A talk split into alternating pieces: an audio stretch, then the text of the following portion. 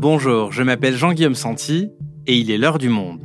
Aujourd'hui, que se passe-t-il au Gabon? Dans cette ancienne colonie française d'Afrique centrale, un coup d'État vient de renverser le pouvoir en place depuis 55 ans. Ali Bongo, fils d'Omar Bongo, a été évincé par des militaires alors qu'il briguait un troisième mandat. Au nom du peuple gabonais et garant de la protection des institutions, avons décidé de défendre la paix en mettant fin au régime en place. Alors, est-ce la fin des Bongos, cette famille historiquement liée à la France et accusée de détourner les richesses du Gabon à son profit? Une transition démocratique peut-elle vraiment avoir lieu sous l'égide des militaires? Et quelles conséquences pour la diplomatie française déjà en grande difficulté sur le reste du continent africain? Cyril Ben Simon est spécialiste de l'Afrique au monde, je le reçois dans l'épisode du jour. Bonjour Cyril. Bonjour. Alors Cyril, après 55 ans de règne, la dynastie Bongo vient donc d'être euh, renversée au profit du général Brice Oligui Nguema. Alors, qui est-il et pourquoi ce coup d'État? Le général Brice Oligui Nguema est un homme de 48 ans. C'est un homme du sérail, comme certains le disent. C'est même un enfant du régime. Il faut savoir que par le passé, il a été le dernier aide de camp de Omar Bongo, le président qui était aux commandes du Gabon de 1967 à 2009.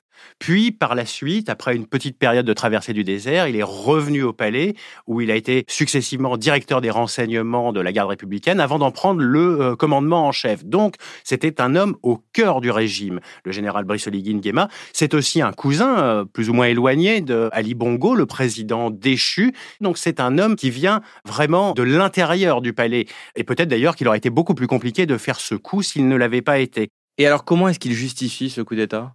Alors, les arguments qu'il a donnés aussi bien le 30 août au moment du coup d'État que le lundi 4 septembre au moment de sa prestation de serment, c'est que les élections du 26 août, les résultats étaient une fois de plus euh, pipés. Ceci avait été biaisé en faveur d'Ali Bongo Ondimba et que l'armée ne voulait plus tirer sur la foule comme elle l'avait fait en 2016. Donc cette justification, c'est la première qu'il a donnée.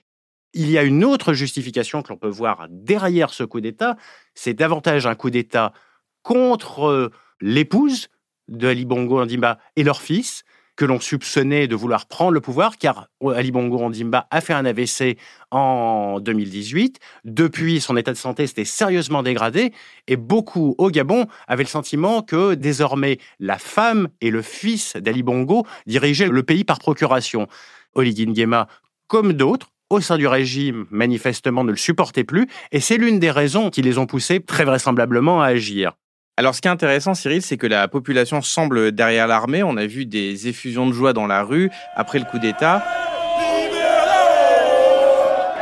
Pas de violence et aucun mouvement de soutien au Bongo. Non, aucun mouvement de soutien au Bongo, ça c'est la première chose. Et davantage peut-être que d'un soutien à l'armée, la population est sortie le 30 août, avant tout pour crier leur joie de voir une dynastie qui depuis plus de 55 ans était au pouvoir. Et il y a derrière l'espoir qu'une page nouvelle euh, s'ouvre au Gabon. Maintenant, quelle sera-t-elle? Il est encore trop tôt pour le dire, mais ce qui est clair, c'est que pour l'heure, les militaires bénéficient d'un état de grâce. Combien de temps va-t-il durer?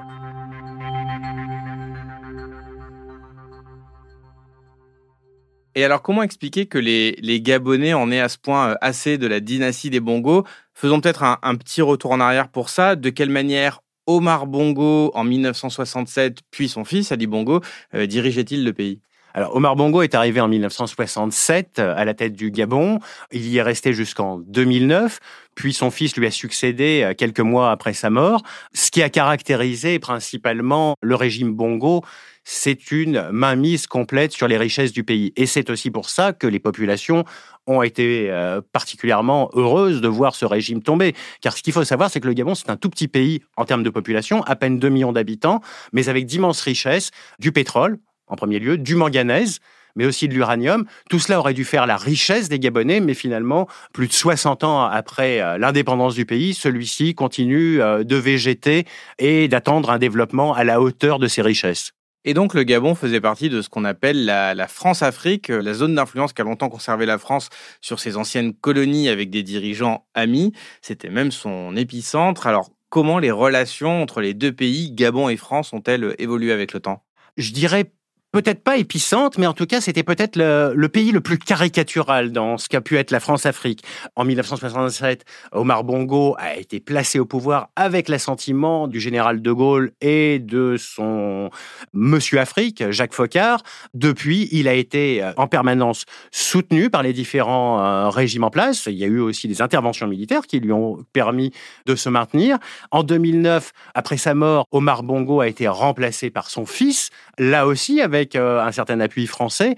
Par exemple, quand Nicolas Sarkozy arrive au pouvoir, le premier chef d'État qui doit venir à l'Élysée, c'est Omar Bongo. C'est le premier à être invité. Et puis finalement, l'Élysée s'aperçoit que dans le contexte du moment, en termes de communication, ce n'est pas très positif. Alors vite, on va chercher la présidente du Libéria qui était de passage à Paris et on l'invite à l'Élysée pour passer avant Omar Bongo. Mais le fait est, c'est qu'Omar Bongo, c'était lui l'invitation importante. C'était un homme qui se targuait de connaître tous les secrets politiques de la France, d'avoir des relations en premier lieu avec la droite, mais pas seulement, dont il était, disait-il, un financier.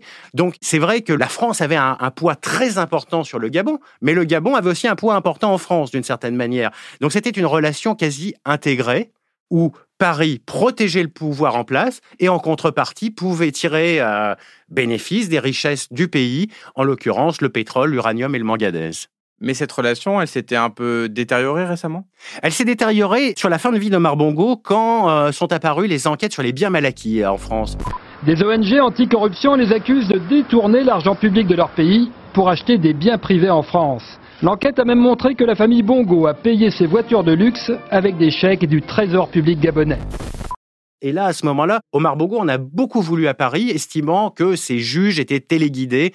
Il a commencé à s'éloigner et ne cachait pas son amertume vis-à-vis de la France, disant que lui avait beaucoup rendu service et que la France était en quelque sorte euh, assez ingrate avec lui. Avec Ali Bongo, la relation a été beaucoup moins fluide. Alors même si Nicolas Sarkozy avait participé et avait favorisé son installation, lui, il était davantage installé à Londres. Ses relations étaient aussi avec les Émirats, la Chine. Et Paris, de son côté, tentait aussi de s'éloigner un peu de ce président qui avait tant de casseroles en termes de corruption et autres. Bref, dans la logique d'une nouvelle politique africaine, il faisait un petit peu sur la photo.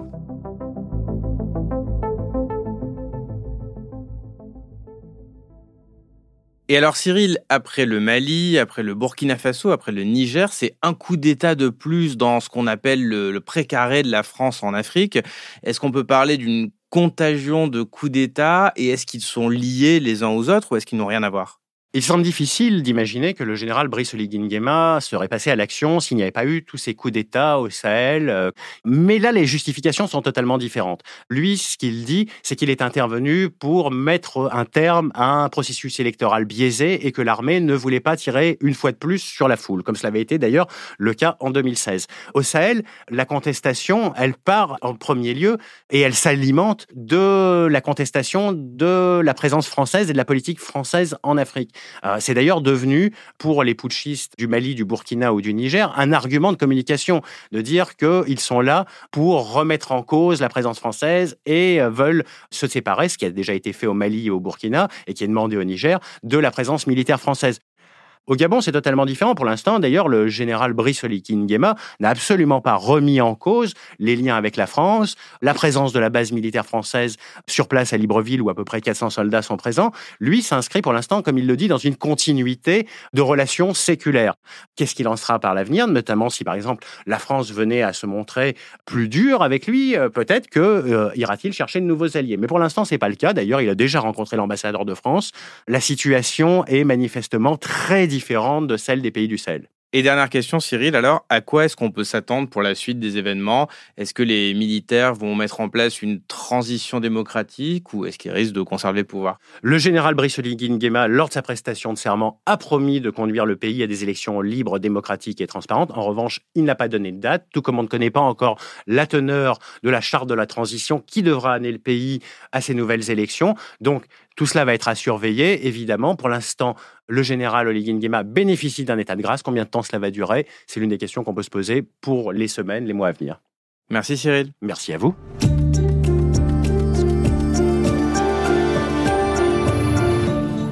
Cet épisode a été produit par Garance Munoz et réalisé par Amandine Robillard.